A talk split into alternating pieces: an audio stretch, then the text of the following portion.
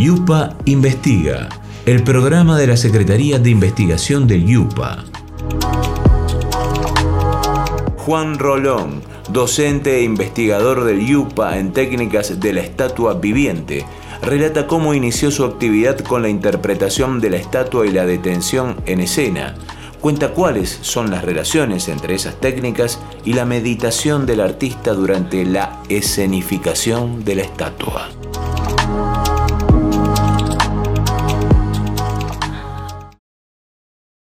Yo soy Juan Rolón, soy actor, soy estatua viviente. Este año se cumplen 10 años de mi trabajo como estatua viviente. Juan, vos sos de estatua eh, viviente. ¿Desde cuándo sos estatua viviente? Desde el diciembre de 2000, 2008. Diciembre de 2008. En Asunción. Eh, en mi segundo año de hacer teatro, eh, arranqué a hacer. Salí a la calle para experimentar esto de la detención en la escena. Tenía mucha curiosidad en aquel entonces y hoy en día es un, un espacio de investigación, de indagar, de, conocimiento. es mi es mi vía de descanso y mi vía de trabajo. Yo creo que donde hoy, estoy, hoy soy docente de Yupa, estoy haciendo también este trabajo de investigación y yo creo que está todo vinculado alrededor de la estatua viviente. Y yo creo que la estatua viviente me, da, me abre todas estas puertas de, trabajo. ¿Y cómo, cuál es el primer registro que tenés vos como chico, como joven de una estatua viviente? ¿Cuándo fue la primera vez que te encontraste con una? En Brasil, playas de Brasil.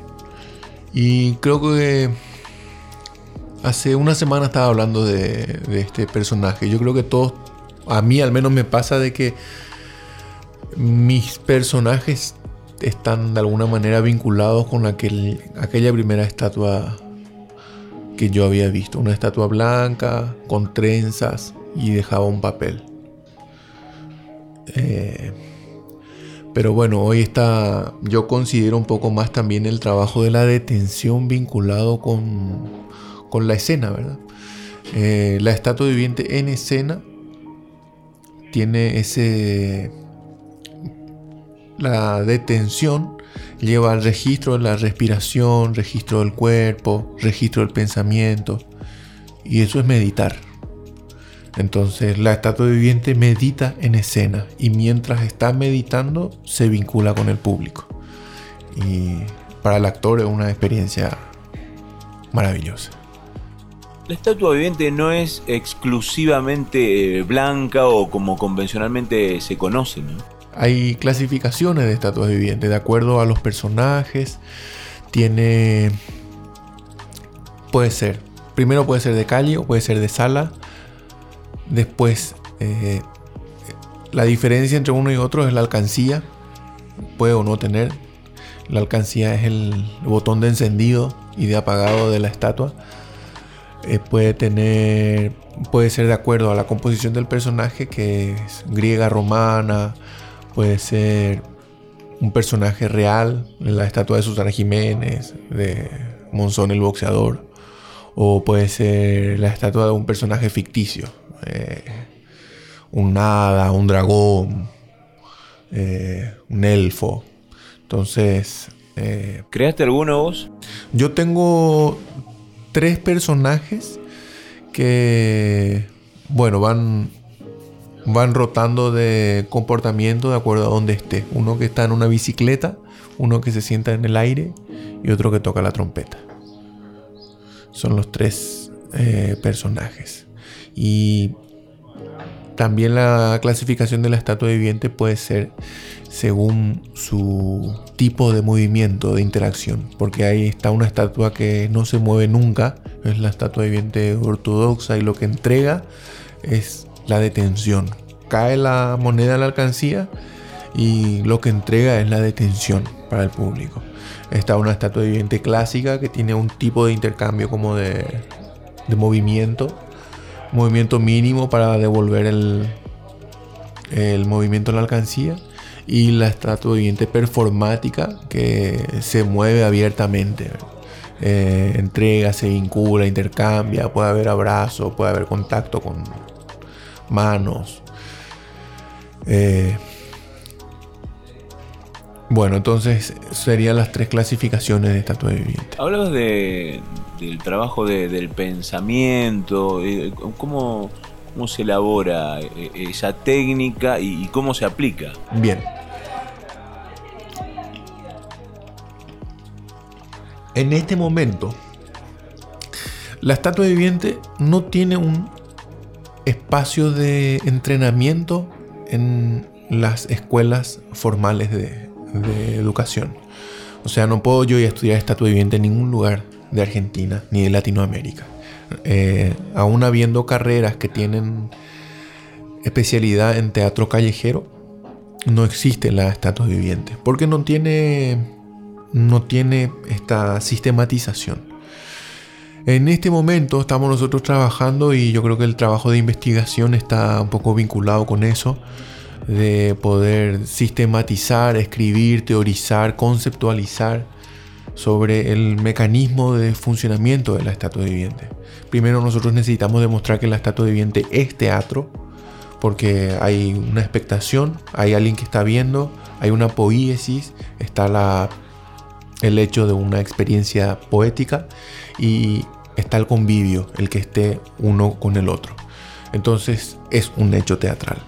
Y a partir de saber de que es un hecho teatral, nosotros podemos eh, ir avanzando en las conclusiones. bueno, existe una técnica, que para la técnica vamos a basarnos en herramientas. Yo propongo que las herramientas tienen como base a la respiración el registro de la respiración como síntoma urgente de vida. Lo primero que hacemos al nacer es inhalar y lo último que hacemos es exhalar. Si estoy si respiro, estoy vivo. Entonces, la respiración me da ese contacto, síntoma urgente, estoy acá, estoy vivo. Después, tengo el registro. El registro es observar los, las imágenes sensoriales así como están, como vienen. Eh, las imágenes sensoriales, la imagen visual es la más fácil de identificar que una imagen, pero el sonido también tiene una imagen, el tacto tiene una imagen y el registro es identificar estos registros así como vienen, sin poner un juicio de valor. Y el silencio. El silencio es eh, es lo trascendente, es lo que identifica a la estatua viviente como entre dos palabras hay un espacio de silencio. Entre dos pensamientos hay un espacio, hay un silencio. Y en ese silencio habita la paz. En ese espacio de silencio vive el amor. Y ahí sobre ese, sobre ese silencio trabaja la estatua viviente, en esa poética que aparece del silencio. Entonces yo propongo que la técnica de trabajo de la estatua viviente nace desde la respiración, el registro y el silencio. Yo soy Juan Rolón, soy actor, soy estatua viviente. Y cuando hablamos de, composición eh, visual, ¿cómo se trabaja la, la posibilidad de registro de un transeúnte? Bien. en la estatua viviente, el público es el compañero de escena. Es con el que yo me estoy vinculando, pero como la estatua viviente es teatro, el, el espectador pasa a ser actor cuando se vincula con la estatua viviente. Nosotros en este espacio de investigación, composición visual de los cuerpos en la escena, lo que hacemos es analizar e investigar cómo es el comportamiento de los cuerpos vivos e inertes adentro de la escena. Y usamos el componente visual como, como elemento madre de la composición. Vemos a los personajes como, como partes de la escena y vemos a través de la estatua viviente el nexo entre el teatro y las artes visuales. Entonces, las herramientas de las artes visuales, cómo se complementan para con el teatro dentro de la composición de la puesta. Eso es escenografía, vestuario, iluminación, maquillaje y cómo esos elementos se reúnen a la hora de vincularse con los cuerpos en movimiento, en detención, sobre, el, sobre la escena. Hacemos, estamos ahora en un proceso de incorporar estas definiciones visuales, equilibrio, eh, linealidad, puntos de apoyo, eh, líneas verticales, líneas horizontales, y cómo esos mismos conceptos de las artes visuales se aplican al teatro, a la escena, y que en este momento nosotros usamos la estatua viviente como intersección, el lenguaje de la estatua viviente como síntesis entre las artes visuales y el teatro.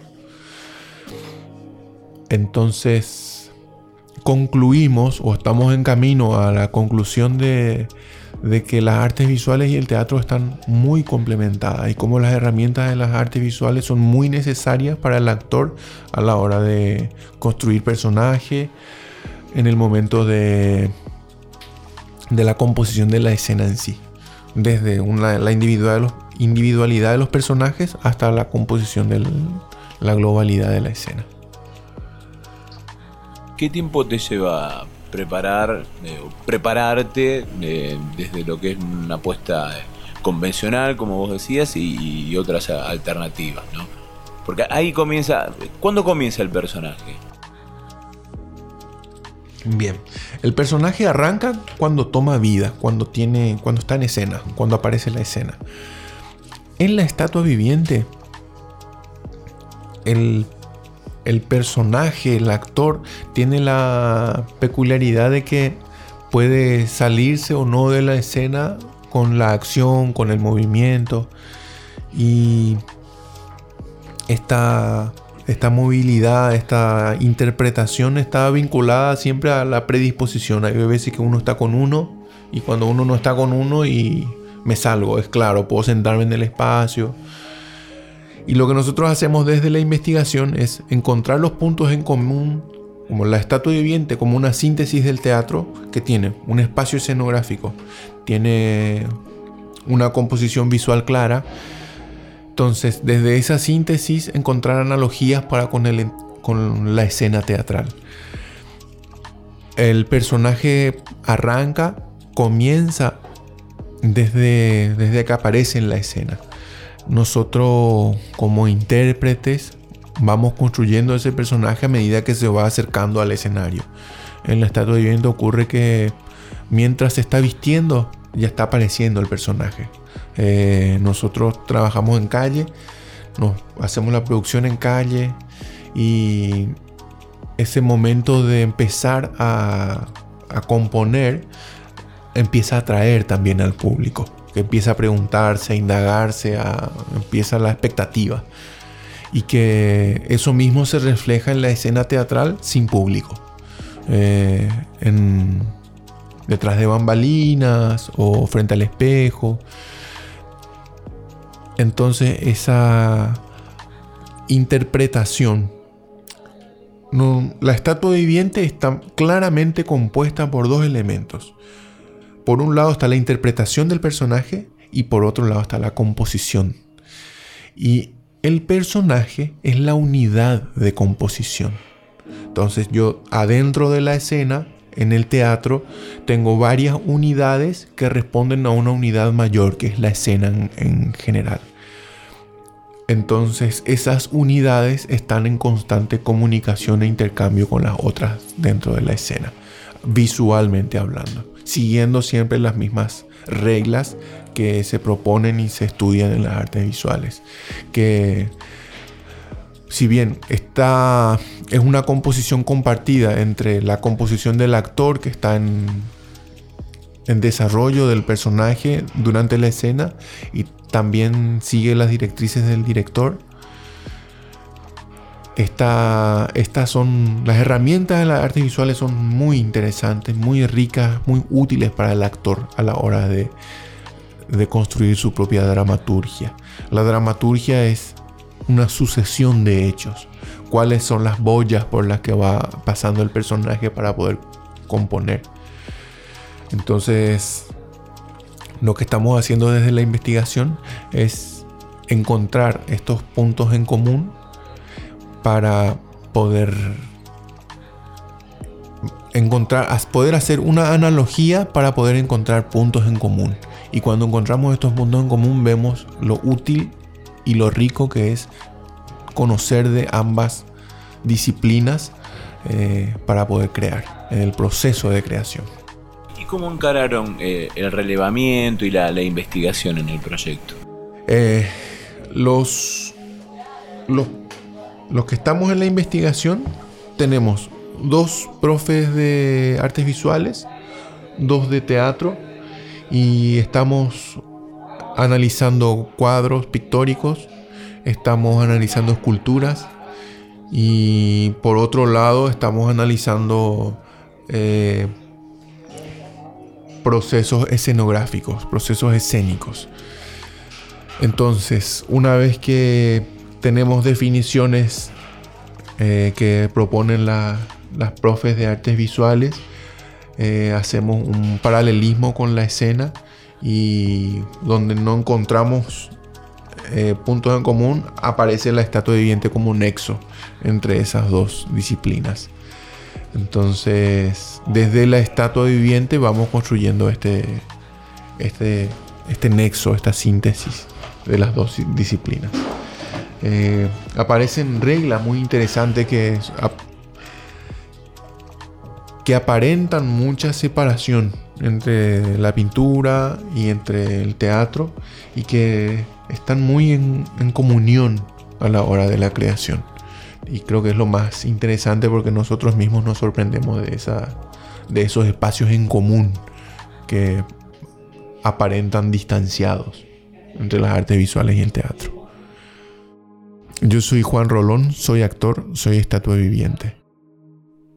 ¿A cuándo se remonta eh, en la historia la, aparición de la primera estatua viviente o cuándo se tiene un registro de ello? Bien, la estatua viviente arranca en Oriente con las estatuas vivientes budistas. Es el espacio donde se tiene mayor eh, antigüedad de registro.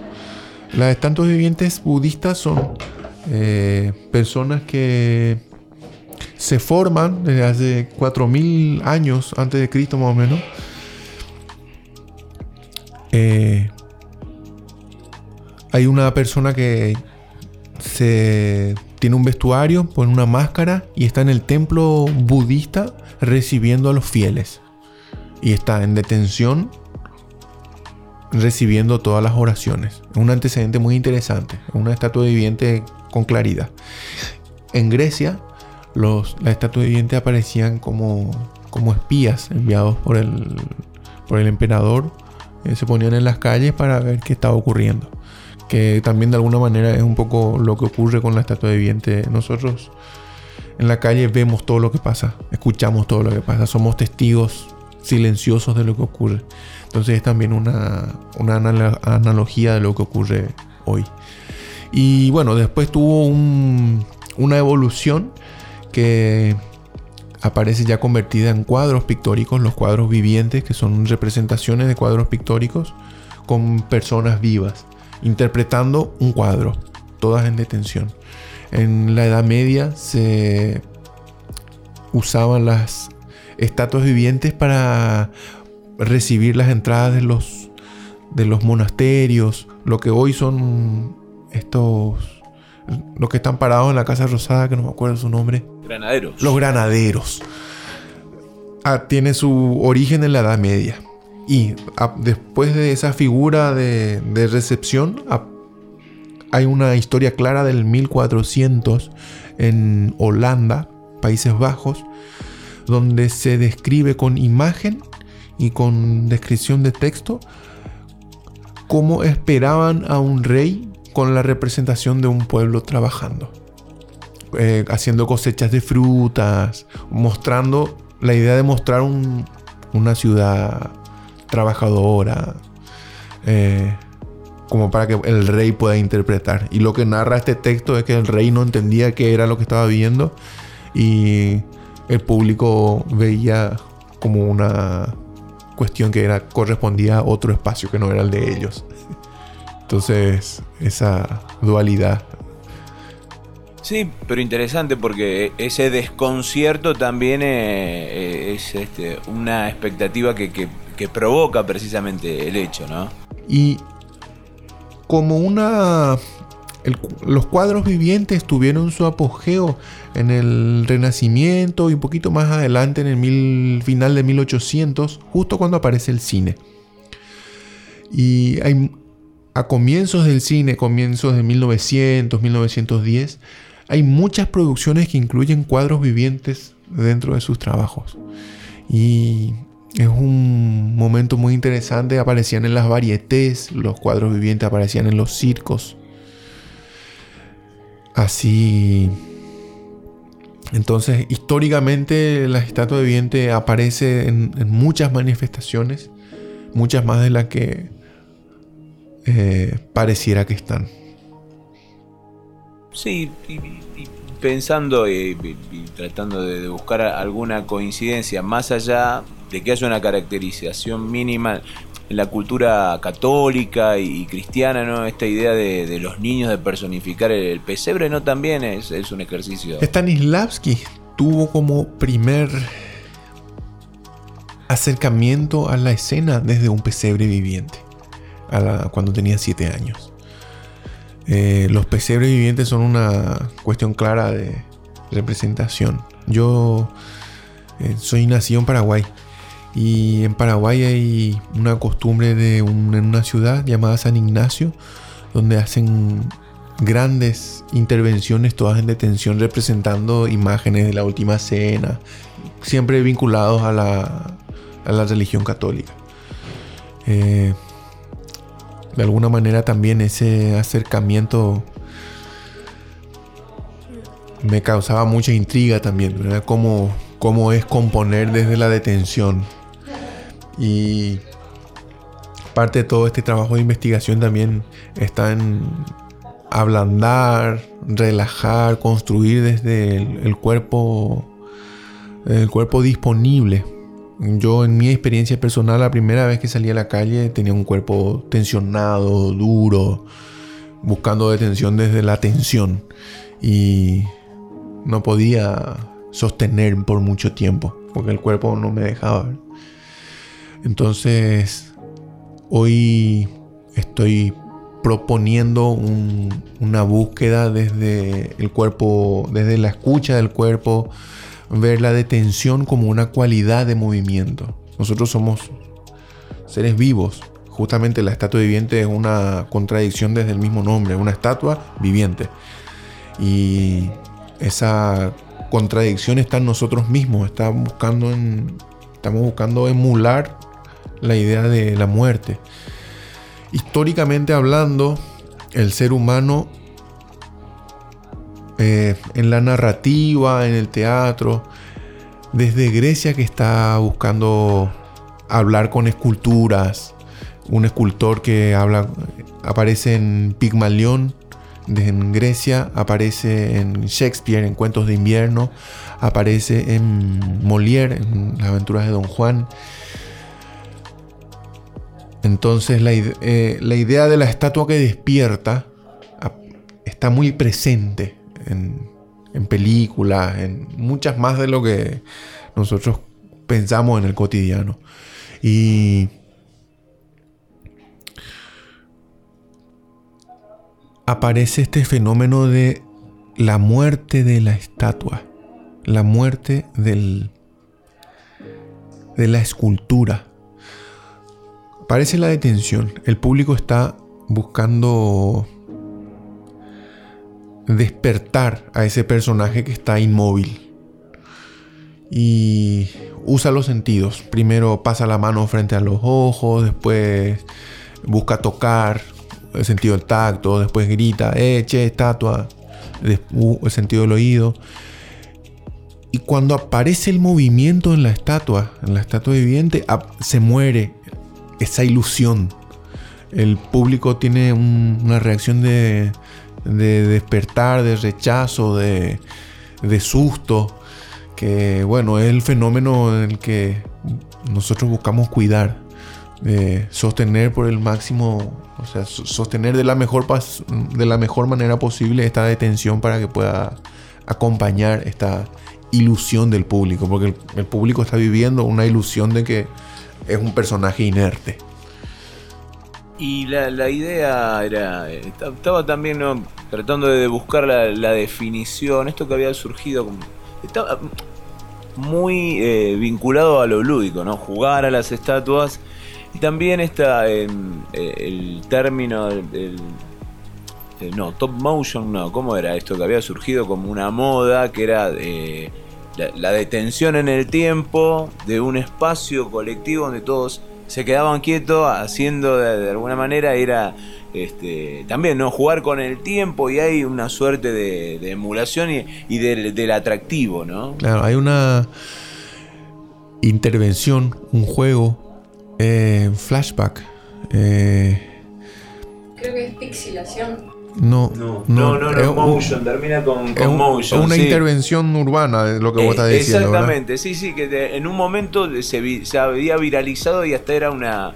Eh, en familias, en, distintos lugares públicos, ¿no? Era jugar con eso. Hay una muy grande que se hizo en la, en la estación de metro de New York, donde 570 personas en detención esa, ¿verdad? Esa Exactamente, detenciones. Ahora vamos a buscar el término más usual. Cómo eh, ese, eh, la detención aparece como una intervención del tiempo, una intervención sobre el cuerpo.